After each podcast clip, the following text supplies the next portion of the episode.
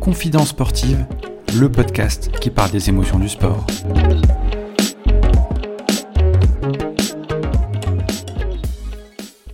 Les chiffres et la moto. Il est journaliste, reporter et statisticien officiel de la catégorie Rennes au MotoGP. Il côtoie aussi bien les paddocks et les circuits que les chiffres.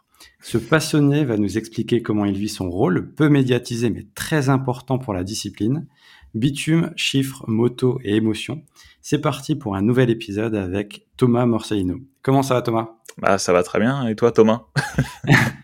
C'est la première fois que je reçois un Thomas, donc c'est assez marrant. On a la même coupe de cheveux, on a le, même backup derrière, c'est assez marrant. Ça va très bien et toi? Bah écoute, ça va très bien. Je suis content de, t'accueillir dans le podcast. Avec plaisir. Je passe une dédicace.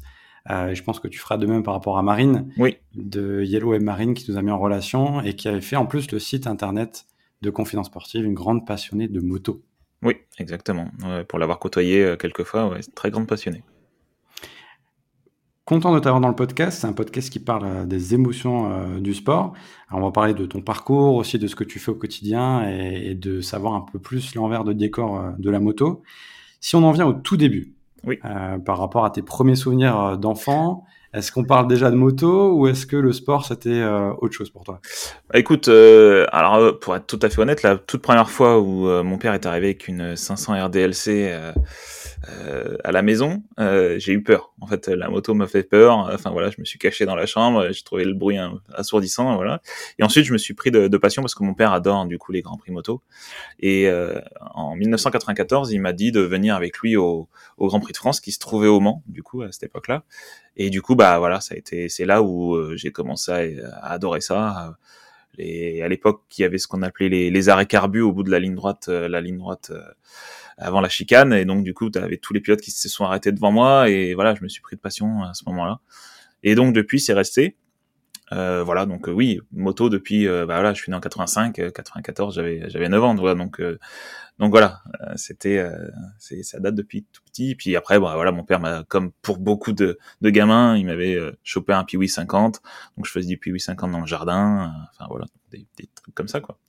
ah, des trucs sympas. Par contre, t'avais jamais rêvé d'aller plus loin justement, devenir pilote? Non, ça m'a jamais. Enfin, c'est pas que ça m'a jamais intéressé. Bien sûr que oui, forcément, t'as envie de, de faire de la piste, tout ça, mais moi c'était plus le le autour. Alors pas forcément mécanicien, mais après comme je suis, bah, comme tu le décrivais au début, j'ai plus un attrait pour les chiffres et euh, pour les données, tout ça. Moi, j'avais dans l'idée quand j'avais commencé mes études de vouloir faire euh, alors, ingénieur en, en, acquisition de données. Par abus de langage, on dit télémétrie, mais la télémétrie n'existe pas en, en MotoGP, euh, contrairement à la F1, c'est-à-dire que les données sont pas récupérées en temps réel, elles sont récupérées une fois qu'on arrive au box, elles sont téléchargées.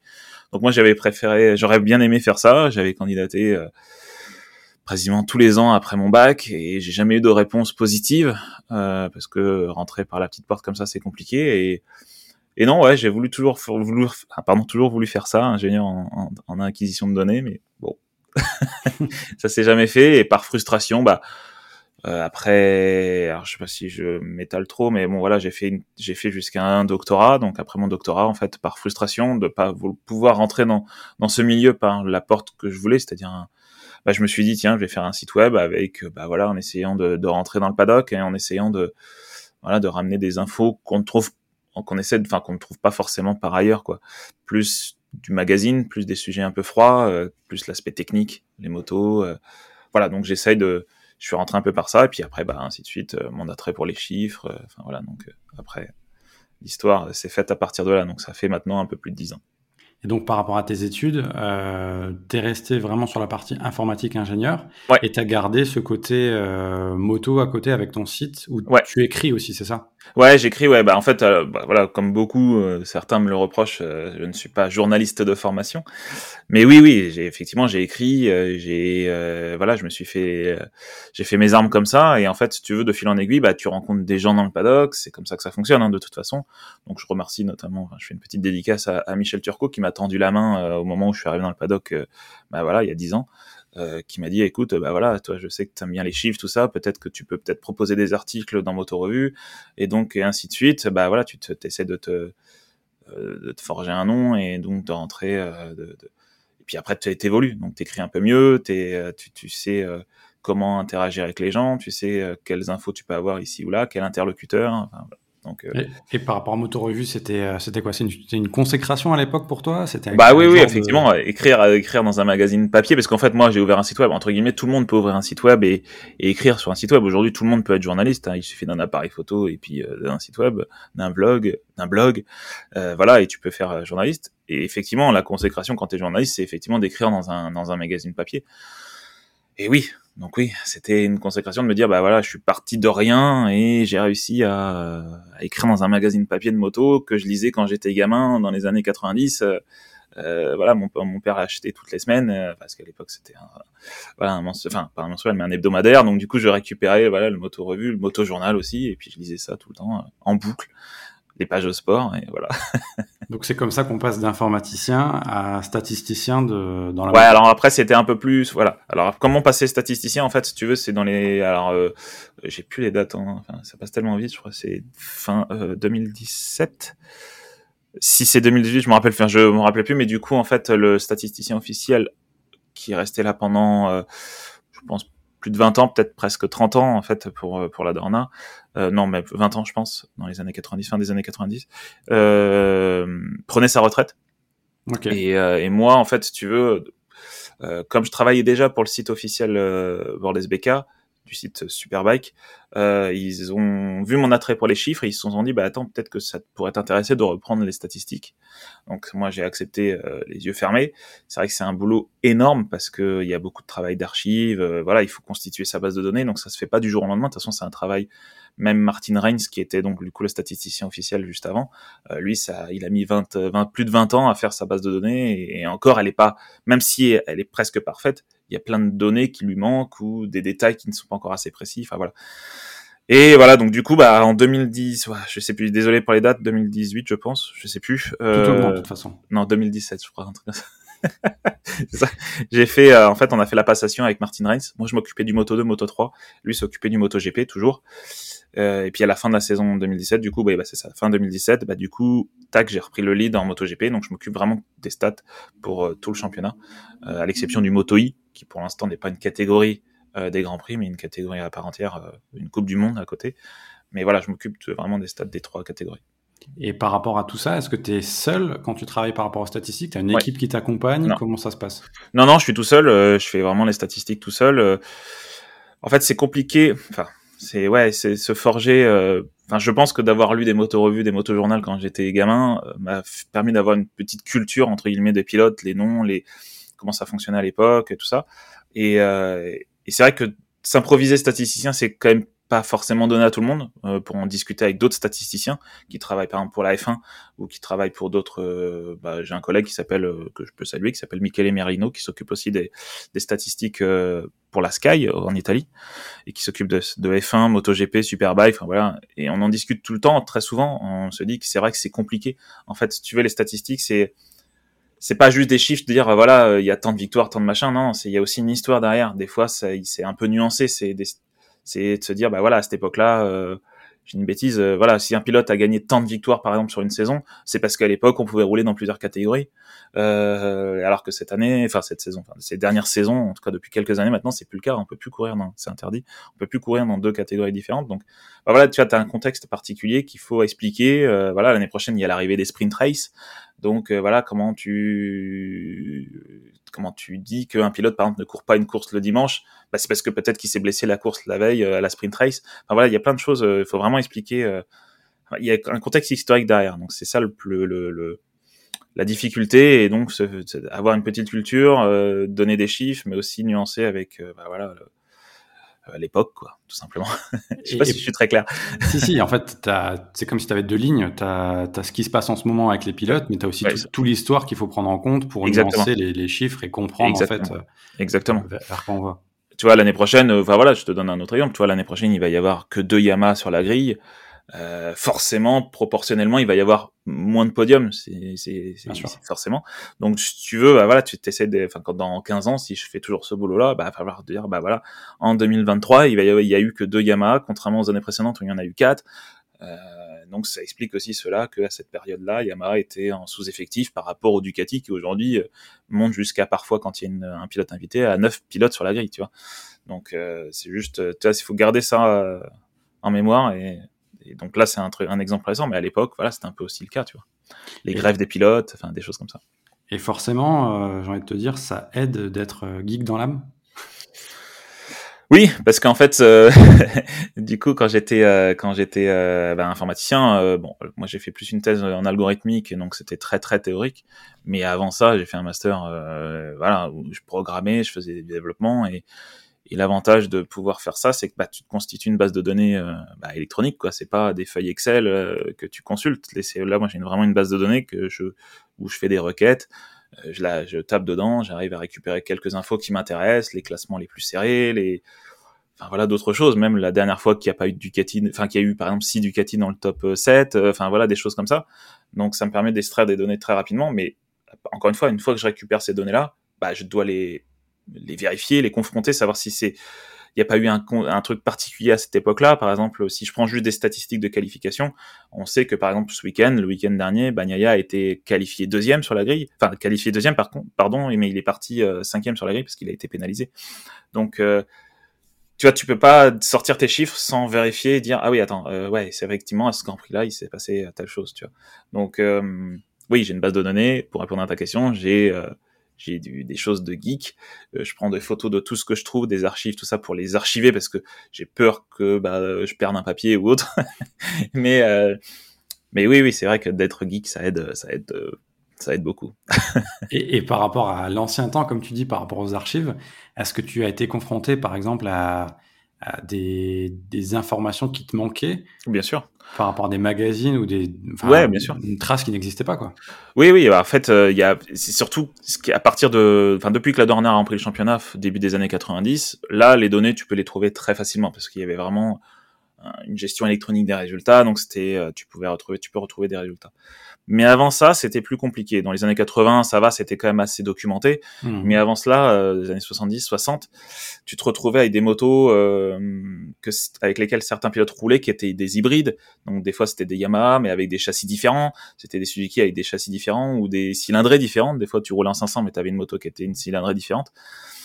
Donc oui, c'est difficile de savoir, d'être sûr que, par exemple, c'est tant de victoires, euh, bon, je dis une bêtise, mais c'est tant de victoires Suzuki, parce que peut-être qu'une des victoires, dans les années 70, a été estampillée Suzuki selon, selon certains journaux, et puis en fait, pour les puristes, bah non, c'était pas une Suzuki parce qu'il a roulé avec un moteur hybride, un châssis hybride, enfin voilà. Donc des fois, tu discutes avec les constructeurs pour avoir une réponse officielle du constructeur, pour pas mettre en, à défaut le constructeur. Comme je suis statisticien officiel, tu peux pas te permettre de sortir une info qui ne va pas dans le sens aussi du constructeur, parce que euh, voilà, tu dois discuter avec eux, dire est-ce que vous êtes d'accord avec ça, est-ce que si je dis ça, vous êtes d'accord, voilà, c'est pour éviter de se mettre euh, à défaut. Ce serait totalement nul, surtout, de pas communiquer avec eux. Donc par exemple l'exemple l'exemple le, plus récent, on va dire, c'était euh, l'année dernière au Grand Prix des Pays-Bas. Il y a Fabio qui gagne devant euh, Fabio Quartararo qui gagne devant Maverick Vignales. Euh, et en fait, si tu veux, cette victoire et ce podium de Vignales, c'était le là j'ai un trou maintenant. Désolé, mais je crois que c'était le 750 et 751e podium de Yamaha en, en, en catégorie Rennes. Ouais. Mais j'étais pas sûr. En fait, si tu veux, il y avait deux podiums dont j'étais pas sûr dans l'histoire de, de, Yamaha. C'était, euh, je crois, c'était au TT 74 et au TT 75 où bah c'était, est-ce que c'était des Yamaha ou est-ce que ce n'était pas des Yamaha? Et en fait, j'ai dit, j'ai demandé directement à Yamaha, est-ce que vous pouvez m'assurer que c'était des Yamaha ou non? Et eux, ils m'ont répondu, non, ce n'est pas des Yamaha. Donc, bah, je leur ai dit, bah voilà, on va se mettre d'accord sur le fait que le 750e podium tombera éventuellement à ce Grand Prix-là si Fabio finit deux et voilà. Tu vois. Donc c'est euh, ça arrive des fois que tu ouais tu t'es ce doute tu vois parce que forcément bah oui je suis né dans les années 80 je peux pas avoir euh, l'inscience infuse. Mais après voilà tu consultes des gens qui étaient là à l'époque tu consultes les constructeurs tu consultes euh, ouais les journalistes de l'époque tu consultes euh, des vieilles données. J'ai la chance d'habiter pas très loin des éditions La Rivière donc Moto Revue Moto Journal donc de pouvoir y aller de temps en temps et consulter les archives de Moto Moto Revue donc récupérer regarder les résultats les résumés des courses savoir si tel pilote était en pôle dans les années 50 machin parce que les pôles sont officiellement comptés depuis 74, alors que le championnat existe depuis 49. Donc t'as quand même ce trou 49 à 74 où t'es pas sûr de. Ouais. ouais. tu vois donc. Euh, ouais, je m'étale un petit peu, mais voilà, c'est ça la complexité. C'est, mais c'est aussi ça la beauté de, de ce boulot, c'est de, de, de, chercher des choses, de, des fois de mettre le doigt sur quelque chose de super intéressant, des fois d'être frustré parce que t'as pas forcément la réponse que t'aimerais. Des fois, c'est ça le biais du statisticien, c'est que t'aimerais bien avoir, ah bah voilà, ah, ça serait bien que lui il ait gagné à ce moment-là parce que ça aurait fait un truc génial euh, celui ça aurait été bien qu'il finisse sur le podium ou lui bah non ça serait bien qu'il finisse pas sur le podium parce que justement ça serait bien d'avoir un triplé une bêtise un triplé Ducati ou un quadruplé Ducati enfin voilà des choses comme ça tu vois. Et donc du coup par rapport à, l'anecdote de Hassan toi tu dois avoir ta base de données pour euh, vérifier les infos et que tout soit soit nickel. Tu vois avec l'écurie et en fait peut-être la complexité euh, qui fait que c'est euh, justement dur c'est que tu as tu dois avoir cette réactivité par rapport aussi à l'info que tu dois donner aux médias, etc. Exactement. Ouais, ouais, c'est ça le, la complexité parce que des fois, c'est. Euh... En fait, moi, c'est par exemple le, le coup de, de, de Yamaha. Euh, c'est euh, quelque chose que tu essaies d'apercevoir. Enfin, toi, avant même le début de la saison, je savais que potentiellement cette année, il allait y avoir le 750e podium. Euh, bah, du coup, tu les comme il y a quand même une inertie, le temps que tu contactes euh, le, le, le, constructeur, que le constructeur, comme le, team est localisé en, par exemple pour Yamaha, est localisé en Europe, le temps qu'ils aillent vérifier dans les archives au Japon, euh, toi, tu as cette inertie qui fait que bah, des fois, tu, tu peux ne pas avoir la réponse euh, assez rapidement, tu vois. Donc, c'est compliqué. Donc oui, euh, ouais, c'est tu... Ouais, voilà. Et ton rôle avec les médias, est-ce que as, tu distribues les infos? Comment ça se passe? Est-ce que c'est à la fois pour euh, donc tu dois avoir une relation privilégiée je pense avec les médias français je suppose mais après aussi avec euh, l'étranger comment ça se passe?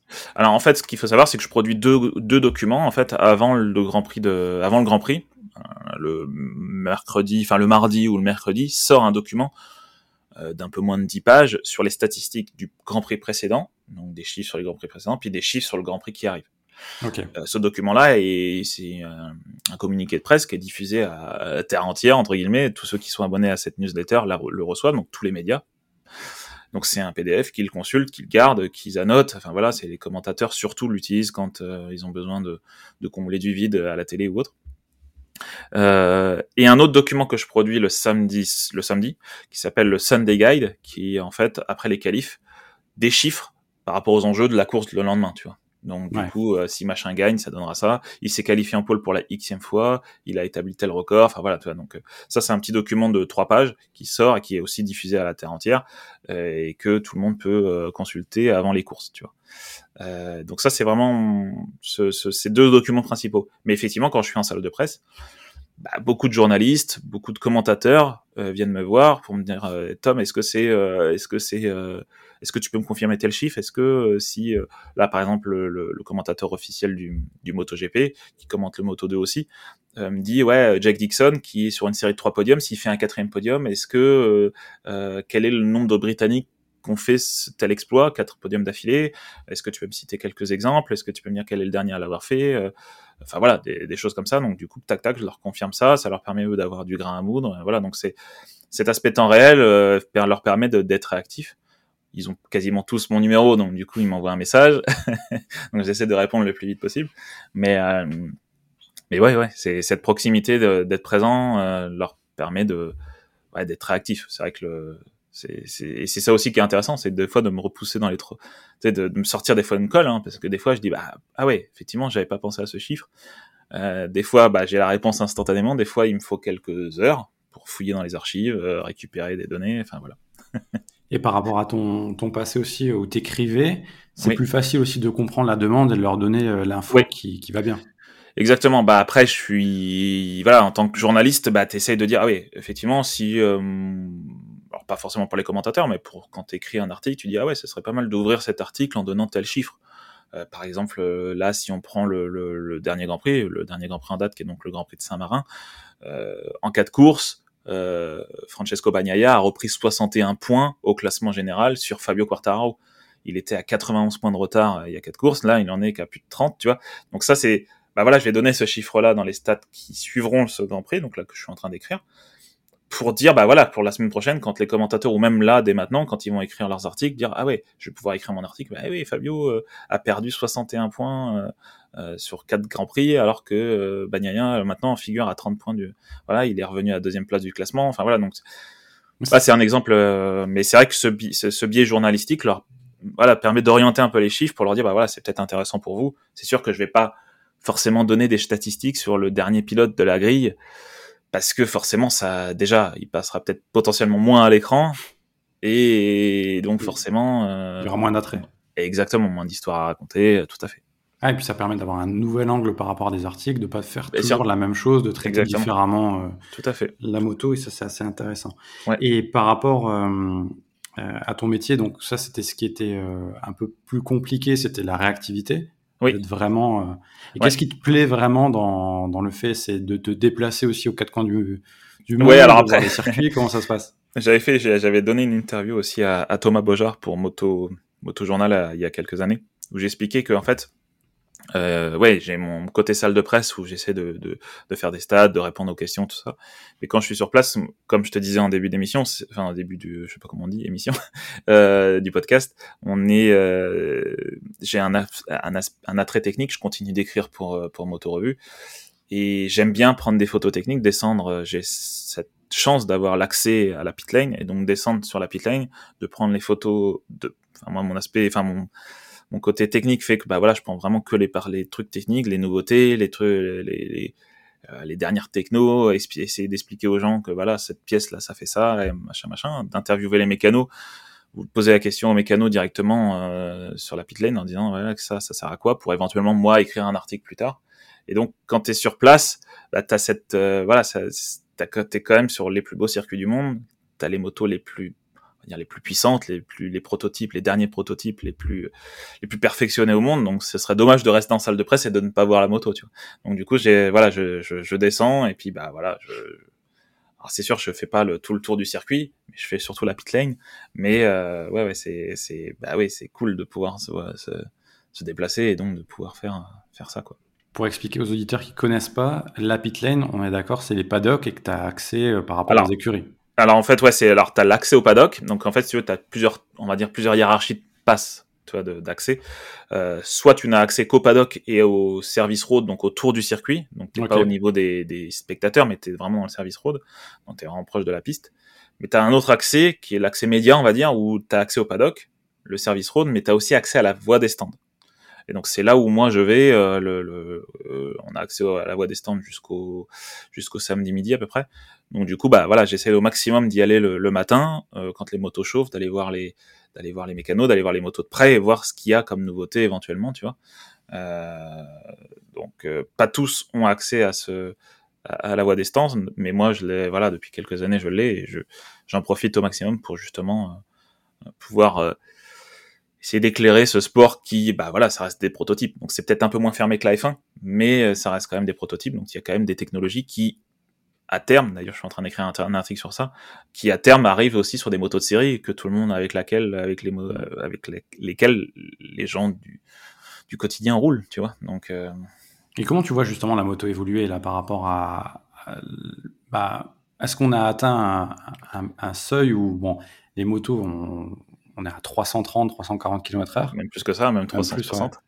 et euh, c'est super impressionnant parce que bon, tu te dis en F1 ça va très vite, mais là ils sont quand même que sur deux roues et euh, ils sont tout le temps à, un centimètre du sol, ils sont couchés. Enfin, c'est quand même incroyable. Est-ce qu'on a atteint un seuil? Comment tu vois que ça évolue? Et aussi toi, en termes de, statistiques par rapport à tout ça, est-ce que je sais pas, tu rêves de, te faire accompagner aussi par euh, bah, des robots, j'allais dire, bah, les ordis, c'est un peu le cas, mais d'avoir, tu vois, une autre évolution? Euh, alors, pour répondre à la première question, la moto, je pense qu'elle n'a pas atteint, pour l'instant, elle n'a pas encore atteint sa limite parce qu'on trouve toujours quelque chose, quelques évolutions, que ce soit pneumatique, partie cycle, moteur, euh, pour aller plus vite, pour rejoindre, euh, pour sortir d'un virage plus vite, pour accélérer plus fort, pour euh, voilà c'est sûr que là, euh, plus sur ces dernières années, on est passé ouais de 350 km/h, on a déjà franchi la barre des 363, donc euh, j'ai un tout 363,6 ou 300, oui 363,6 sauf erreur au Mugello. J'ai pas tous les chiffres en tête, hein, désolé, on est tellement. ça devait être une Ducati, je pense. oui, exactement. Euh, donc si tu trans transposes ça, même si c'est en bout de ligne droite et c'est juste au moment de prendre les freins, c'est vraiment à la limite. C'est quand même plus de 100 mètres secondes. Euh, donc c'est euh, c'est une fraction de seconde, t'as fait 100 mètres. donc c'est quand même énorme. Mais oui, en fait, c'est pas tant la vitesse de pointe, c'est surtout le fait de ressortir plus vite des virages. Tu vois, c'est en F1, quand tu regardes les vitesses de pointe, elles sont pas exceptionnelles par rapport au MotoGP par contre, ils sont collés au sol. Et quand tu regardes un tour en caméra embarquée, par exemple au Mugello, où là, la vitesse de pointe de la Ducati, c'est là où elle a atteint ça.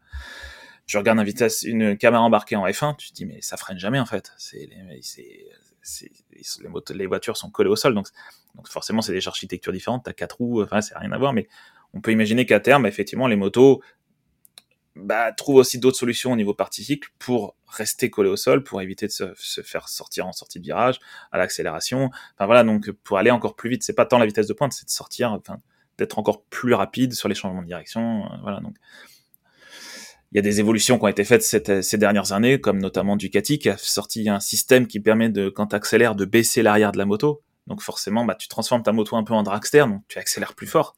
Ah, c'est pour ça que les, records du Tour ces dernières années sont quasiment explosés sur tous les circuits, parce que bah, tu évolues encore d'année en année, tu vas de plus en plus vite. Tu vois. Pas tant en vitesse de pointe, mais tu vas plus en plus vite sur un tour. Ouais, et puis par rapport à l'évolution de la catégorie, comme tu as dit, il va y avoir des, euh, des, choses en plus, par exemple le samedi, où on oui, veut de plus en plus de spectacles aussi. Oui, exactement. Alors après, oui, c'est ça, c'est la volonté du, promoteur du championnat, la, la Dornade, effectivement, de, de donner un peu plus de spectacles, d'avoir plus d'action en piste, de pouvoir aussi faire venir plus de monde pas que le dimanche, mais aussi de les faire venir le samedi, parce qu'il y a beaucoup de gens qui venaient que le dimanche pour assister aux courses. Mais là, s'il y a une course le samedi, bah, effectivement, tu vas avoir plus de spectacles. Donc, bah ouais, tu vas avoir une séance de moins peut-être, enfin c'est sûr même, en MotoGP, mais tu vas avoir une course de plus. Et cette course-là, effectivement, euh, bah ouais, nous, ce qu'on aime en moto, c'est surtout ouais, les dépassements, les bagarres. Euh. donc là, sur des courses sprint comme celle-ci, qu'on va avoir sur toutes les courses, contrairement à la F1 où c'est que sur quelques courses, là, on va avoir des, trucs assez intéressants. Quoi. Donc toi, tu es plutôt favorable de, ce côté-là? Parce que je sais qu'il y a des pilotes qui étaient, ça faisait un peu jaser. Je sais que Fabio Quartararo avait dit... Euh, oui, c'était idiot, euh, voilà, qu'on n'avait pas consulté les pilotes. Moi, je suis pour, euh, parce que... Enfin, je sais pas que je suis pour, je... On sait pas, en fait, tout simplement. Il faut voir ce que ça donne. Voilà, faut voir ce que ça donne, laisser la chance à, cette, à ce nouveau format, de, voilà, voir ce que ça donne, si les pilotes sont faudra faire les, le, le, le, bilan à la fin de la saison prochaine, voir si les pilotes en sont d'accord. Euh, comme pour en avoir discuté avec Claude Michy, promoteur du championnat, enfin le promoteur du Grand Prix de France, euh, Claude Michy dit la Dorna sur ces dernières années, la FIM, toutes les instances dirigeantes du championnat ont pris des décisions qui ont parfois été euh, critiquées, mais aujourd'hui le MotoGP est ce qu'il est et c'est vrai que c'est il y a une évolution depuis euh, quand on prend la début des années 2010, il y avait très peu de motos sur la grille la Dorna a fait en sorte de faire entrer d'autres marques, d'autres constructeurs très rapidement. Et là, on arrive à une, une grille de 24 pilotes avec, bah, effectivement, les Yamaha de Suzuki quitte la, catégorie l'année prochaine. Mais si tu veux, d'une façon générale, les décisions qui ont été prises portent leurs fruits aujourd'hui. Donc pourquoi pas ne les, pourquoi ne pas laisser la chance à la course sprint la saison prochaine ou sur les prochaines années, voir ce que ça donne, tu vois, parce que ça se trouve, ça peut faire, euh, ça peut faire des choses euh, très sympas, tu vois. oui, et puis les pilotes vont, vont aimer, quoi. Il s'inspire aussi peut-être un peu de ce qui se fait en Formule 1 par rapport à Totalement. une discipline qui était aussi un peu à, l'abandon entre guillemets médiatiquement il y a quelques années, où il y a eu un gros effort de médiatisation, de rachat avec Netflix euh, sur comment bah, découvrir l'envers du décor et bah, pourquoi pas faire un jour la même chose avec la moto. Exactement. Mais après, depuis que la, moto, après, c'est vrai qu'ils ont quand même cette force-là, c'est que c'est très médiatisé et tu peux retrouver beaucoup de, de, tweets, Instagram. C'est vrai qu'à l'époque, la F1, il y a encore quelques années, avant que ce soit repris par euh, Liberty Media, euh, bah, t'avais c'est très très cloisonné en fait. Si t'avais pas un abonnement euh, à Canal Plus ou autre, t'étais, tu pouvais pas voir la F1. Là aujourd'hui, même si je ne suis pas un fan de F1, euh, bah je sais que euh, Verstappen est en train de tout écraser. Je sais que c'est difficile pour Ferrari. Enfin, tu vois, je c'est plus facile d'avoir des infos. Ouais, c'est ça. Et puis c'est même moi, je m'y intéresse. Toi, je me dis ah c'est cool, c'est sympa de voir cette rivalité Verstappen euh, Ferrari, de voir que l'année dernière il y a eu un, un pseudo scandale avec euh, avec Mercedes, enfin Verstappen et Hamilton à la fin de la, saison. Enfin voilà, c'est donc peut-être qu'effectivement la, la, la, Dorna essaie de prendre cette direction-là, d'essayer d'ouvrir ça, de rendre moins, de rendre ça moins cloisonné et donc d'attirer du monde. Faut pas oublier qu'on sort de deux années de Covid. Donc là, on est sur, euh, même si les affluences commencent à revenir au niveau de post, enfin pré-Covid, euh, c'est pas encore ça. Donc du coup, il faut aussi, bah voilà, euh, à un moment donné, trouver des solutions, des leviers pour pouvoir ramener du monde et voilà, tout simplement, parce qu'on a quand même vécu deux choses, deux années difficiles, quoi. Et si on, fait un focus sur euh, sur la France, oui. si on est un peu chauvin, par rapport justement à la, à la médiatisation, je sais que par exemple moi quand j'étais gosse, c'était Eurosport, c'était un peu cloisonné aussi parce que bah, si tu étais issu d'une famille de pilotes ou tu avais quelqu'un qui était passionné par la moto, tu t'y penchais, mais tu n'avais pas énormément de pilotes. Et il y a eu un peu, je trouve, un. Enfin, moi, je l'ai vécu comme ça. Après, tu me diras si, si ça, ça, a été ton cas aussi. Il y a eu un peu de moins de médiatisation. Et après, l'essor avec les réseaux sociaux, et puis là, bah, forcément, les Français qui commencent à briller. Là, j'étais au Grand Prix de France euh, cette année. Il y, a, il y a un record d'affluence qui a été battu. Ouais. Euh, il y a une vraie effervescence. Bah, il y a Canal Plus forcément qui a mis aussi les moyens. Ouais. Euh, comment tu, tu, expliques cette évolution? Comment tu vois les choses aussi? Bah, écoute, euh, de tout temps, de toute façon, c'est très simple. Hein. On a deux Français qui brillent euh, en catégorie Rennes. Donc, euh, bien sûr, je cite que la catégorie Rennes. Bien sûr. Un autre Français en Moto 3, mais sur la catégorie Rennes, effectivement, ce n'est jamais arrivé. On a eu des pilotes qui se sont battus pour le titre, Christian Saron, d'autres pilotes qui ont été très bons, Raymond Roche ou autres mais c'est pas il, voilà on a eu avant Fabio on a eu que euh, que trois vainqueurs en, en catégorie Rennes on avait eu Philippe Jacques. Non non. Ah non c'était 500 en 500 en MotoGP on a eu Pierre Monneray ouais. on a eu euh, euh, Régis Laconi et Christian Saron. C'est tout. Avant c'était et puis voilà on en a eu que trois. Fabio c'est le quatrième. On espère que Johan soit le cinquième. Mais sinon avant voilà, c'était compliqué. Donc juste une victoire tu vois on avait c'était mmh. trois victoires françaises Là, on a Fabio qui a, depuis 2020, gagne. Il s'est battu pour le titre en 2020. Il l'a manqué. Il l'a eu en 2021. Là, il se bat encore pour le titre pour sa propre succession en 2022. Forcément, euh, la France est en plein boom par rapport à ça. Même si Johan n'a toujours pas gagné, il se bat pour les podiums. C'est arrivé à plusieurs reprises qu'on ait un doublé français. Euh, Fabio qui gagne devant Johan on peut pas faire mieux. Là, forcément, et donc c'est quelque chose euh, qu'on n'a jamais vécu en tant que Français. Si tu prends l'histoire, euh, l'histoire euh, française, même s'il y a eu énormément de pilotes en catégorie N, ce n'est jamais arrivé que des pilotes se battent pour le titre à ce niveau-là. Euh, et donc, euh, bah ouais, forcément, on a cette effervescence-là. Autre chose que moi je remarque aussi, c'est que euh, la force de Canal+, c'est qu'ils ont aussi euh, rassemblé la plupart des gros sports mécaniques, donc la F1 et le MotoGP. Et donc, la F1, les fans de F1 se retrouvent parfois, hmm, pas forcément contre leur gré, mais des fois à voir de la, du MotoGP. Et donc, forcément, bah, peut-être que eux, ils ont dit, ah ouais, c'est pas mal aussi, tu vois. Donc, du coup, ils s'intéressent à ça. Un peu comme moi qui m'intéresse à la F1 parce que je regarde euh, de plus en plus des trucs sur les réseaux sociaux ou autres. Bah là, c'est la même chose. Je pense que c'est ça aussi qui fait que l'explosion de, c'est d'attirer d'autres fans. Tu vois, on a une base classique, mais on a aussi d'autres bases, enfin d'autres, euh, d'autres, d'autres gens qui viennent de la F1, qui aiment le rallye. Je crois que le rallye aussi est sur Canal+. Donc du coup, le tac, tu. tu... on est sur sur les sports mécaniques, donc forcément, tu peux avoir un attrait, que ça soit pour une discipline ou une autre. Exactement. Et puis quand tu commences à, à regarder vraiment le MotoGP, tu dis ah ouais, c'est quand même impressionnant. C'est quand même un, un sport assez visuel. Euh, tu vois, c'est les, les déhanché, tout ça. Donc c'est vraiment impressionnant. Et donc je pense que ça peut vraiment intéresser des gens qui, qui n'avaient aucune idée du MotoGP avant et qui maintenant se disent ah ouais c'est cool, franchement. Et donc ça, je crois, c'est la grosse force de Canal Plus euh, aujourd'hui d'avoir cette euh, voilà ce, ce, panorama de sport mécanique euh, et donc de, de pouvoir susciter les retours que tu as par rapport, par exemple, au Grand Prix du Mans, par rapport aux organisateurs, par rapport à la fédération. Oui. Je les vois très actifs aussi. Ils ont pris un gros virage au niveau du digital. Oui. Euh, comment est-ce qu'ils s'attendaient à avoir un tel succès ou comment ça Alors après le Grand Prix de France, historiquement, ça reste quand même une très grosse épreuve. Euh, ouais. euh, c'est sûr que là, bon, on a eu les deux années Covid, il y a eu une, une, une, édition à huis clos et il y a eu une édition avec 5000 spectateurs, je crois. Euh, mais c'est vrai que avant ça, c'était, ça figurait parmi les plus grosses affluences euh, du calendrier. Je retire l'Asie parce que c'est encore plus gros, mais je veux dire si tu retires la Thaïlande, euh, je sais plus quel autre Grand Prix, peut-être euh, Malaisie, je sais plus. La France, ça doit être la plus grosse, euh, la plus grosse affluence européenne du calendrier, tu vois. Donc, même devant, devant les Espagnols? Ah ouais, même devant les Espagnols, bien sûr. Ouais, ouais, c'est le, okay. le, Grand Prix de France, ce qu'a mis en place PHA depuis plus, presque plus de 30 ans, euh, depuis qu'ils ont repris la promotion du Grand Prix de France. C'est juste incroyable parce que ils font tout pour les fans. Tu vois, tu peux les moins de 16 ans, bah, sont c'est gratuit, ils peuvent venir. Euh, tu peux, euh, en fait, t'as t'as ce qu'on appelle les alors je sais plus comment on appelle ça la rencontre avec le public je sais plus comment ils appellent ça mais ouais t'as les fan zones où tu peux aller ouais, découvrir les, les... les qui viennent discuter répondre aux questions. Donc t'as là quand même cette, cette, possibilité de voir les pilotes en vrai près euh, c'est pas que accès au paddock euh, et si t'as un pass tu peux les voir. Là tu peux quand même les voir de près donc c'est quand même cool. Et puis après t'as d'autres choses t'as plein d'autres choses. Le, le, le, show mécanique le samedi soir euh, t'as euh, des campings t'as tout ce qu'il faut pour vraiment rester sur le circuit et donc de, que ce soit un week-end de fête et ce qu'a mis en place euh, Claude Michy euh, pour ce Grand Prix-là, euh, c'est quelque chose dont, sur lequel il travaille depuis plus de 30 ans. Donc forcément, ça donne, ça donne ce qu'on a aujourd'hui, quoi. D'accord. je pensais que par rapport, tu vois, aux Espagnols ou aux Italiens qui ont un après, peu plus la culture de la moto, il y a peut-être plus de différences. Bien sûr, mais après, si tu veux, en Espagne et en Italie, si tu prends juste l'Espagne, ils ont quatre grands prix.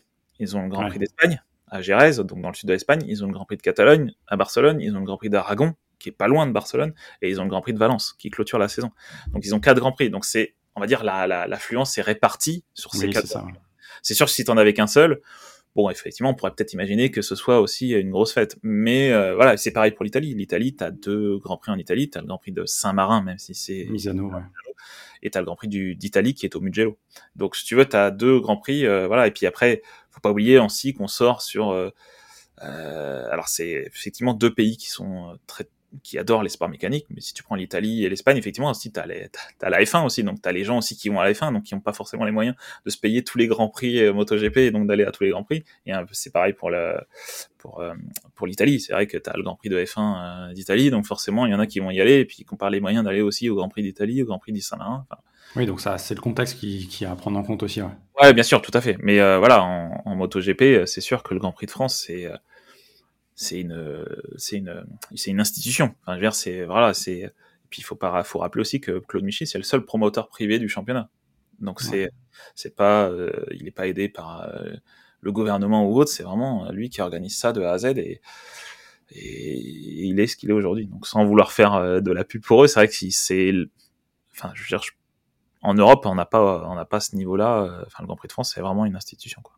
Ouais, donc si vous voulez aller voir le Grand Prix de France, n'hésitez pas parce que c'était une expérience incroyable cette année. Moi, j'ai kiffé de fou. Et ouais, euh, ouais c'était incroyable. Franchement. Euh, en plus, il faisait beau. Donc, euh, oui. Ah oui, alors ça, effectivement, c'est quasiment une fois sur deux qu'il pleut. Donc, ça joue. depuis 2000, je crois, ou 2002. Donc, voilà. Par rapport aux pilotes, est-ce que tu as une relation particulière avec eux? Est-ce que ils te demandent des choses? Est-ce qu'il y en a qui sont très chiffres? Enfin, je, suppose que oui. Non, euh, alors après, oui, il y en a qui aiment les chiffres parce qu'après, c'est vrai qu'intérieurement, ils vont te dire, enfin, ils vont jamais extérioriser, enfin, dire de façon claire qu'ils aiment les chiffres. Mais forcément, ils regardent là, ils regardent les stats. Ça fait partie du jeu aussi de se dire, ah ouais, moi, je suis en train de, on peut imaginer que Marquez se dise, même au fond de lui, euh, ouais, j'aimerais bien quand même au moins égaler le nombre de titres de Valentino Rossi, euh, d'avoir son même nombre de victoires forcément ils vont voilà mais c'est pas quelque chose qu'ils vont regarder de très près parce qu'ils sont euh, très superstitieux ils vont se dire ouais je veux pas me porter la poisse parce que euh, ce week-end je suis euh, par exemple la semaine prochaine Bagnaia peut signer une cinquième victoire de, de suite. Euh, peut-être que lui, il va se dire, ouais, effectivement, je suis le premier à le faire, mais bon, voilà, faut pas que je me mette non plus la pression parce que ça peut me porter quoi. La relation particulière, non, j'ai pas forcément de relation particulière, juste journalistique, tu vois, je discute, euh, voilà, ça, on a forcément une relation privilégiée avec les pilotes français parce qu'on a le, la langue qui aussi qui fait que voilà, t'as plus une interaction facile avec eux. Et puis surtout, ils sont très peu. Euh, voilà, on a trois Français en, en, engagés en Grand Prix, on a Lorenzo Felon en Moto 3. Et, Zarco et Quartararo en MotoGP, donc forcément, euh, si tu te les mets à dos, déjà, ça va pas le faire. Ça va pas le faire, mais surtout, voilà, c'est, on a quand même cette proximité-là, et puis eux, ils le savent aussi qu'on est très peu de Français euh, permanents sur les grands prix, donc euh, c'est aussi dans leur intérêt de, voilà, de, de, pouvoir composer avec tous les journalistes, et, voilà, donc. T'as une anecdote peut-être par rapport à un pilote français ou étranger d'ailleurs? Avec, je sais pas, sur une boutade ou par rapport à un chiffre ou une relation que vous avez eue? Alors pas forcément, mais après je sais que contrairement à ce qu'on pourrait croire, euh, Johan Zarco est très drôle. Voilà, il te sort quand même quelques petites blagues sympas et tout, et euh, il a un humour euh, assez euh, assez déroutant parfois parce que du coup il te sort, il a un humour très froid, donc des fois il te sort une, une blague et tu t'y attends pas, donc c'est quand même assez drôle. Mais non, j'ai pas forcément d'anecdote particulière à te donner. Et, et, par rapport au team, est-ce que tu as déjà été approché, si c'est pas indiscret, est-ce que parce que du coup, les, les teams veulent aussi s'améliorer, etc.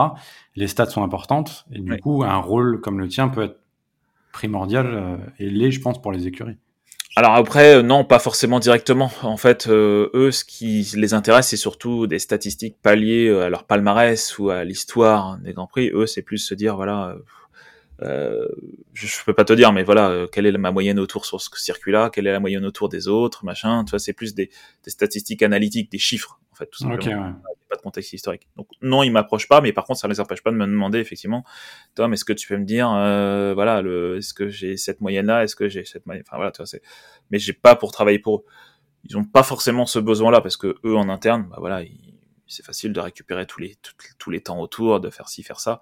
Et eux, ils font leurs stats, leur propre moulinette en interne, et voilà, quoi. Mais c'est pas, mon travail est un peu différent. C'est statistique est un grand mot. Eux, c'est plus euh, l'analyse de chiffres. Moi, c'est plus, mmh. comme je te disais tout à l'heure, contexte historique. Euh, voilà, euh, raconter une histoire quoi, à travers des chiffres.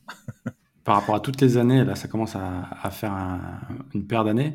C'est laquelle qui t'a le plus marqué, si tu dois en retenir une, où c'était, je sais pas, où il y avait beaucoup de suspense, où il y avait beaucoup de ah bah, d'infos, je sais pas. Après, juste en matière sportive, euh, par matière professionnelle, parce qu'après j'ai évolué, comme je te disais, forcément, plus de responsabilités, voilà, bref. Mais c'était 2015. 2015, euh, forcément, c'est l'année du, je sais pas si tu connais, c'est l'année du, euh, l'année du titre de Lorenzo, mais surtout, voilà, la confrontation Rossi-Marquez, qui a atteint son apogée en Malaisie, avec Marquez ou Rossi, mais bon, Rossi qui touche un peu Marquez et Marquez qui tombe, donc Marc Rossi qui est pénalisé, qui part dernier sur la grille à, à Valence et qui peut potentiellement être titré, avoir son dixième titre qu'il convoitait depuis des années, et en fait il le manque. Et là j'étais vraiment, euh, moi je me suis dit tiens je vais me mettre en bord de piste pour suivre cette course, tu vois. Et, euh, et en fait par pur hasard je me suis retrouvé euh, juste à côté du, du camion de, de, de Lorenzo où il préparait les festivités parce qu'il allait être titré, tu vois. Et euh, voilà, en fait, j'étais juste à côté et donc tu voyais parce qu'en fait, ce qu'il avait fait, c'est qu'il avait euh, demandait à ses potes de s'habiller euh, aux couleurs de, les années de ses titres. Donc il avait c'était son cinquième titre là, donc euh, en, pas en catégorie 1 mais en Grand Prix. Donc il avait demandé à ses potes, voilà, moi mon titre, euh, cette, ce premier titre, je veux que tu t'habilles de la même couleur, machin, machin, machin. Donc il avait fait cinq pilotes. On croyait que c'était tous des Lorenzo, mais voilà, il avait fait ça. Donc ils étaient tous en train de s'habiller, tout ça. Bon voilà, la course se termine, Lorenzo est titré, et en fait, si tu veux, tu te retrouves entre vivre l'intensité de quelqu'un qui est titré, vraiment juste à côté, parce que je me suis vraiment retrouvé juste à côté. Et il est hué d'un côté aussi du public, parce que bah voilà, ils ont assisté à, à quelque chose qu'ils aimaient pas, parce qu'ils auraient bien aimé que Rossi soit titré. Et enfin voilà, c'était vraiment, enfin là j'en ai encore des frissons, c'était vraiment intense de voir ce truc, de voir Lorenzo arriver, célébrer son titre avec ses potes, et mais là aussi t'as Rossi qui passait, qui saluait tout le monde, mais qui était presque autant salué que, que Lorenzo qui était titré. Enfin voilà. T'as vécu un moment privilégié que. Ouais, ouais là c'est franchement c'était. Euh, Peu de personnes peuvent imaginer aussi puisque tu étais dans l'envers du décor. Ouais, exactement. C'était euh, incroyable. Voilà. Mais euh, ouais, c'est un souvenir que j'aurais très longtemps. Lorenzo qui après sa retraite, il court plus du tout. Hein, non, il court plus du tout. Non, non, du tout. Il a fin fin. Attends, 2000. Ça va faire deux ans, non? Ouais, c'était à fin 2010. avec le Covid, je suis complètement décalé. Mais oui, oui, c'était en 2010, en 2000, oui, c'était 2019, pardon, excuse-moi, il a pris sa retraite. Et du coup, en 2020 et 2021, c'est euh, Alex Marquez qui avait pris la place de Lorenzo dans le team officiel euh, Repsol. Et voilà. Donc oui, oui, qui ne court plus, mais qui maintenant fait un peu de voiture, euh, fait un peu consultant pour la télé espagnole. Et le pilote qui t'a le plus marqué, ça serait qui? Bah, Après, en termes de chiffres. Marquez? Ouais, C'est ce que je dis toujours, c'est que Marquez, peu importe, même s'il explose tout le temps les chiffres, euh, record de précocité, record du bah, voilà nombre de pole position, nombre de victoires euh, sur tel ou tel circuit, enfin voilà, il y a toujours quelque chose à dire. Voilà. L'année dernière, euh, voilà, il a été, il a gagné sa première victoire depuis très longtemps après sa blessure, tout ça, au Grand Prix d'Allemagne. T'avais quand même quelque chose à dire parce que ça faisait 11 fois qu'il gagnait, sauf erreur à chaque fois je m'embrouille. Quand j'explique les chiffres, à chaque fois j'ai peur de me tromper. Mais 11 fois euh, au Saxon Ring, donc voilà, t'as toujours un truc à dire. Donc tu vois, je peux faire un encadré sur lui où je peux dire telle ou telle chose. À Austin, euh, c'est pareil. Enfin, tu vois, c'est même si, euh, enfin, il y a toujours un truc à dire. ce qui est marrant, c'est dans le cœur des gens, j'ai l'impression que c'est plus quand même Valentino Rossi. Bah, mais, c'est par rapport aussi à, toute la symbolique du pilote et de, de ce qu'il est. Bien sûr, et puis par rapport aux chiffres. Ouais, bah après bon, bien sûr les chiffres sont là, mais euh, il y a, euh, c'est aussi, il a, il a marqué toute une génération. Comme je te disais, moi j'ai commencé vraiment à suivre les grands prix à partir de 94. Tu vois, j'avais 9 ans. il est arrivé euh, en 96 en Grand Prix. Tu vois, j'étais pas beaucoup plus âgé, tu vois. Mmh. Il est titré en 97. Et depuis, enfin, je veux dire, sa dernière saison, c'était l'année dernière, quoi. Tu vois, donc du coup, tu te dis, ouais, c'est forcément, il a touché toute une génération. Donc tous ceux qui suivent le MotoGP aujourd'hui, bah, ont forcément eu cette, euh, ont pour beaucoup idolâtrer Valentino Rossi, tu vois. Et puis c'est plus qu'un pilote, c'est une marque. Oui, c'est une marque. C'est, euh, il a formé des jeunes pilotes, donc tous les pilotes, là, Bagnaia que tu vois gagner, bah, c'est un c'est un de ses, disciples entre guillemets, mm. qui a évolué dans l'académie VR46. D'autres, beaucoup d'autres pilotes qui sont aujourd'hui, qui brillent aujourd'hui, viennent de, sa formation, tu vois. Donc il y a une aura qui est là. Effectivement, depuis qu'il est plus là, on sent que son aura a quand même, enfin, a, quand même affecté un peu l'affluence. Que c'est sûr qu'il y a euh, quand il est arrivé en salle de presse, par exemple, enfin en conférence de presse, c'était un mec qui pesait, qui pesait 9 titres. Tu vois, c'est, tu arrives, ça pèse 9 titres. Quand Marquez était plus là, qui s'est blessé, euh, et que Rossi n'était pas en conférence de presse, t'avais beaucoup moins, entre guillemets, en, termes de chiffres, si tu mets juste des chiffres derrière les pilotes, c'était, ça, il y avait moins d'assises, entre guillemets, tu vois, sans être critique, hein, bien évidemment. Oui, ça pèse moins, bien sûr. Forcément, donc euh, c'est comme quand t'as un Hamilton qui arrive en, en, salle de presse ou en conférence de presse, forcément, euh, si t'as un petit rookie qui arrive, ça n'a rien à voir. Hein. Donc quand il parlait, Rossi, tu avais tendance à l'écouter. Tu disais, ouais, c'est vrai que son avis est quand même pertinent. Je suis curieux de connaître son avis sur les sprint race, par exemple. Savoir si lui, à son époque, euh, il aurait accepté de rouler deux fois, enfin faire deux courses sur le week-end. Des choses comme ça, tu vois. Alors que Marquez, d'un côté, lui, il est d'accord avec les sprint race, tu vois. Donc, tu vois, c'est... c'est euh, Et puis, ce qui était assez marquant, moi, par rapport au Grand Prix de France cette année, je reviens dessus, c'était euh, toute l'effervescence autour par rapport aux boutiques, etc. Tu avais les boutiques des pilotes, mais tu avais aussi le, la fan zone et puis la boutique Rossi. Et j'ai l'impression qu'elle était dix fois plus grande que toutes les autres. Bah oui, alors qu'il est plus là. Alors oui, oui, de toute façon, sur tous les événements moto, que ce soit euh, endurance, que ce soit donc euh, Superbike euh, ou autre, tu as forcément euh, des gens qui vont porter une casquette Rossi, même s'il a pas roulé en Superbike, même s'il a pas roulé en endurance. C'est fou. C'est oui, parce que tout fan de moto connaît Valentino Rossi. Même quand tu parles à des gens qui ne sont pas du tout dans la moto. Mm. Ah, tu connais Valentino. Moi, je suis le championnat où il y avait Valentino Rossi. Ah oui, oui, je vois très bien. Tu vois, Rossi, il a dépassé le cadre de la moto. Il va beaucoup plus loin. Beaucoup plus loin. Ce qui est fou, et en plus, à l'époque où il n'y avait pas encore toute l'effervescence des réseaux sociaux. Exactement. Exactement. C'est ça qui est pas incompréhensible, mais c'est vrai que c'est ça qui est, qui est fort. Parce que c'est vrai qu'à son époque, il a réussi à toucher toute une génération, mais à travers que quelques quelques facéties à l'écran parce qu'il faisait déguisé à la fin de quand il quand il gagnait une course.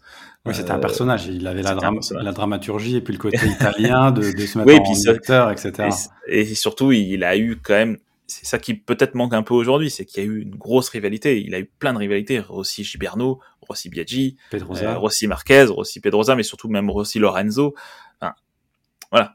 Tous ceux qui, avec qui c'est Rossi Stoner, tous ceux avec qui s'est battu pour le titre euh, voilà, cette rivalité, on en parlait hier avec Michel Turcot dans, une des émissions qu'on fait le lundi soir. C'est aussi ça qui crée le, sport. C'est ça qui fait que le, sport est aujourd'hui dans n'importe quelle, n'importe quelle euh, discipline, hein, que ce soit le sport méca ou autre, t'as forcément ces rivalités. Euh, au MPSG en foot, forcément, c'est une rivalité. Tu vois, c'est, tu sais que l'affiche de ce, de ce match va donner lieu à, un spectacle, tu vois. Et donc un Rossi Marquez, tu sais que s'il y a Rossi et Marquez qui vont se battre pour la victoire, tu sais que forcément les gens vont être tenus en haleine. Donc Rossi a eu cette euh, parce qu'il a traversé plein de générations, plein de décennies, enfin plusieurs décennies, euh, il a eu plein de rivales, plein de rivaux, pardon. C'est comme un euh, livre avec plusieurs chapitres où tu as différents duels au final. Exactement. Et, même s'il n'a pas gagné de titre depuis depuis beaucoup d'années maintenant, ça n'empêchait pas qu'il se soit battu contre Lorenzo, contre Marquez, et donc d'avoir ces, ces, histoires aujourd'hui. Voilà. Ouais, et puis après, tu as, toute l'histoire qui aussi dit euh, quel est le meilleur pilote de l'histoire? Est-ce que c'est celui-là qui a gagné plus de courses? Est-ce que c'est celui-là qui a fait plus de spectacles, etc. C'est aussi euh, c'est, euh, Bah ouais, ouais, c'est sûr. Après, voilà, donc le, celui qui compte le, plus de titres aujourd'hui, c'est Giacomo Agostini. Donc, mais est-ce que c'est -ce que voilà, mais est-ce que c'est les gens vont te dire oui, mais à l'époque on pouvait on pouvait comme je te disais tout à l'heure, on pouvait euh, disputer plusieurs euh, catégories dans la même saison. Donc forcément, c'était ça allait plus vite d'être titré, dans, d'avoir plus de titres. Oui, mais à l'époque, les circuits étaient pas aussi sécures qu'aujourd'hui. C'était quand même un peu plus compliqué. Enfin voilà, donc tu vois, c'est des débats sans fin. Et des débats sans fin. Mais bon, à un moment donné, si tu restes juste sur les chiffres, les chiffres sont là. Donc euh, voilà, aujourd'hui c'est Giacomo Agostini, mais t'as aussi, et voilà, t'en as d'autres. Marquez. Marquez, euh, voilà, bon, pour l'instant, il est, il est qu'à 8 titres, mais. Ce qui est quand même énorme. Ce qui est énorme. Mais voilà, c'est, c'est, ah. combat sans fin, comme tu dis. On arrive quasiment au bout de, de l'épisode. Question peut-être un peu euh, évidente, mais je te la pose quand même. T'as ton permis auto Oui, bien sûr. Et tu roules en quoi? Euh, bah, ah, voilà, je, Comme je le dis à tout le monde, quand je le dis à tout le monde, je me fais critiquer. Je roule à, comme je suis à Paris, je roule en scooter. Aïe, aïe, aïe, aïe, aïe. Ouais, je sais. Bon, c'est un 300, hein, donc il faut le permis. mais, mais euh, moto à Paris, c'est quand même moins pratique, voilà, tout simplement.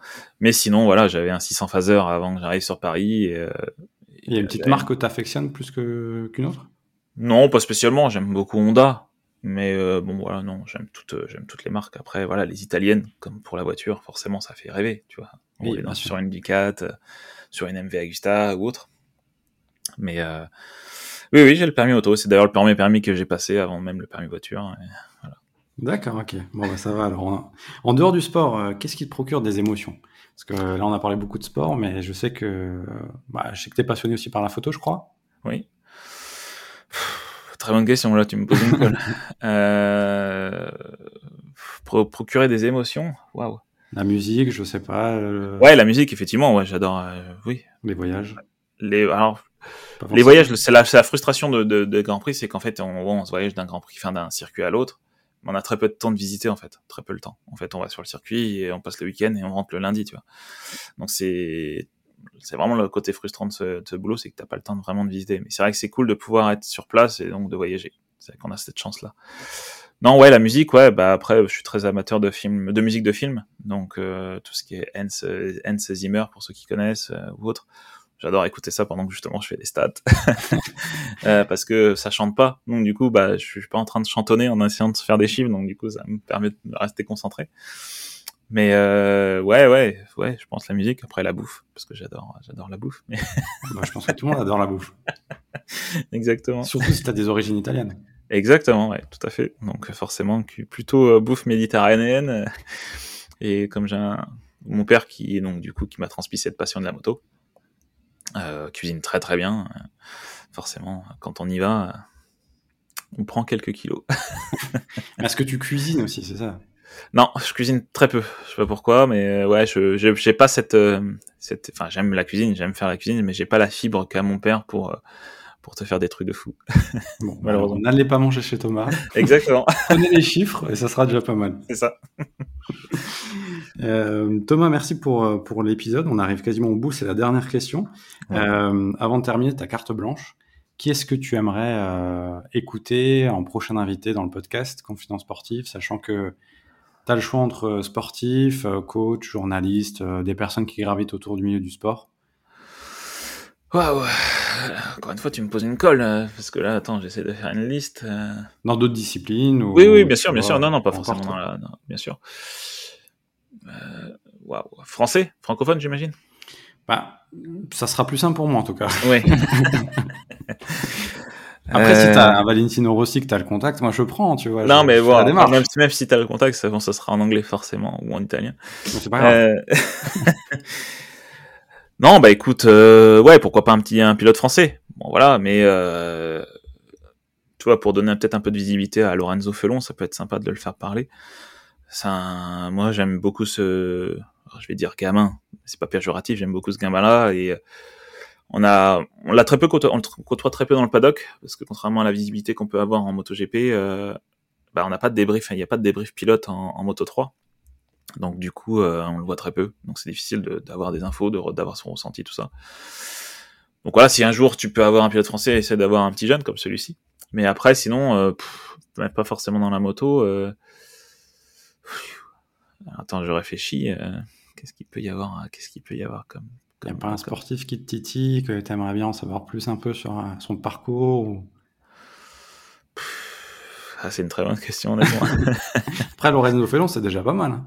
Ouais, ouais, bah après, tu vois, bon, il est très jeune, donc c'est forcément son parcours euh, euh, est moins étoffé, on va dire, qu'un pilote euh, qui est là depuis longtemps, mais... Euh... Par rapport à son histoire, c'est intéressant.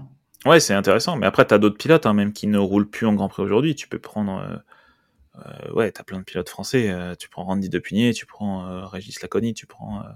t'as plein de pilotes où tu peux avoir des histoires, des anecdotes très sympas, tu vois. non, bah, écoute, quelqu'un. Enfin, moi, je, le connais, mais j'en en parlais tout à l'heure. Quelqu'un qui est vraiment très intéressant et qui a une culture du sport très large, c'est Claude Michy.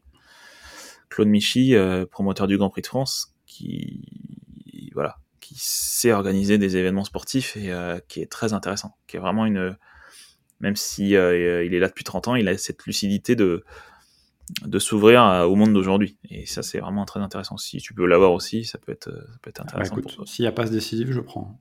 Ah, bah, si, moi, je peux te donner son contact, il n'y a pas de problème, et je pense qu'il est ouvert pour, pour discuter. Même, euh, même sa fille, parce qu'on a fait, j'ai fait un, on a fait un, un talk, enfin, un live avec Canal Plus sur Twitch. Ouais. On, on l'avait invité, et c'est pareil. euh, Enfin, je veux dire, c'est une histoire de famille, hein. Il y a Claude Michy et sa fille Victoria et Philibert. C'est une histoire de famille, donc ils organisent le, le Grand Prix ensemble, mais ils sont tous très intéressants. Voilà. C'est- Ok, bah écoute, je note et ça peut faire un, un super Et le, épisode. parcours, et le parcours de Claude Michy, voilà, il a fait du ski, il a été confiseur, il a été, donc Ah oui, il a, plusieurs vies en fait. Ah ouais, ouais, il a plusieurs vies, donc euh, c'est très intéressant de discuter avec lui. Bon, c'est bien, ça fait le petit teasing de l'épisode en même temps. Bah, si t'arrives à l'avoir, ouais, bah, après, il, nous, on l'avait eu en live euh, sur euh, avec Yann Marian de MotoGP Addict, on l'avait eu, voilà, on avait eu sa fille, donc du coup, au, au Talk Live Canal+, donc euh, voilà, c'est... Le rendez-vous est pris, on va voir. On va voir si c'est possible de faire. Thomas, merci en tout cas pour, euh, pour l'épisode, euh, de t'être autant livré, de t'avoir d'avoir accor- accordé du temps parce que t'es entre deux grands prix là. Euh, ouais, et même plus que ça, parce que là, ce week-end, je vais au Superbike à Manicourt, donc euh, voilà, et ensuite, je vais au Boulder la semaine prochaine, et ensuite, Japon, Thaïlande, donc là, ça enchaîne, hein, tous les week-ends. Donc, euh, Bon là, t'as le côté tricolore pendant un petit bout de temps là. Ouais, exactement. Est-ce que t'es plus so- sollicité aussi du fait d'être en France sur les cette période-là ou pas forcément Non, pas du tout. Après, c'est euh, moi, je suis plus dans l'ombre. Donc, tu vois, contrairement à Yann euh, de Moto et GP Addict ou même Michel Turcot qui a fait beaucoup, qui a travaillé pour la télé. euh, moi, je suis pas reconnu dans le paddock ou très peu. Il y en a qui me reconnaissent pour quelques vidéos que je fais, mais sinon, euh, je suis pas sollicité. Je suis pas une star, euh, une star euh, visible, on va dire. Pourtant, les gens peuvent te suivre sur Instagram où tu publies des photos euh, des motos et tu montres l'envers du décor des motos. Et ça, c'est quand même très Exactement. appréciable. Bah, je recommande aux gens de me suivre sur Instagram depuis qu'il y a le nouvel algorithme. C'est compliqué de- d'avoir quelques quelques followers de plus et quelques likes de plus. Par contre, le compte est très qualitatif. hein. Je recommande Merci à tout le monde d'aller se connecter à, à Thomas Morcellino. Thomas, merci. Avec grand plaisir. Qu'est-ce qu'on peut te souhaiter pour la, la fin de saison? Un titre français?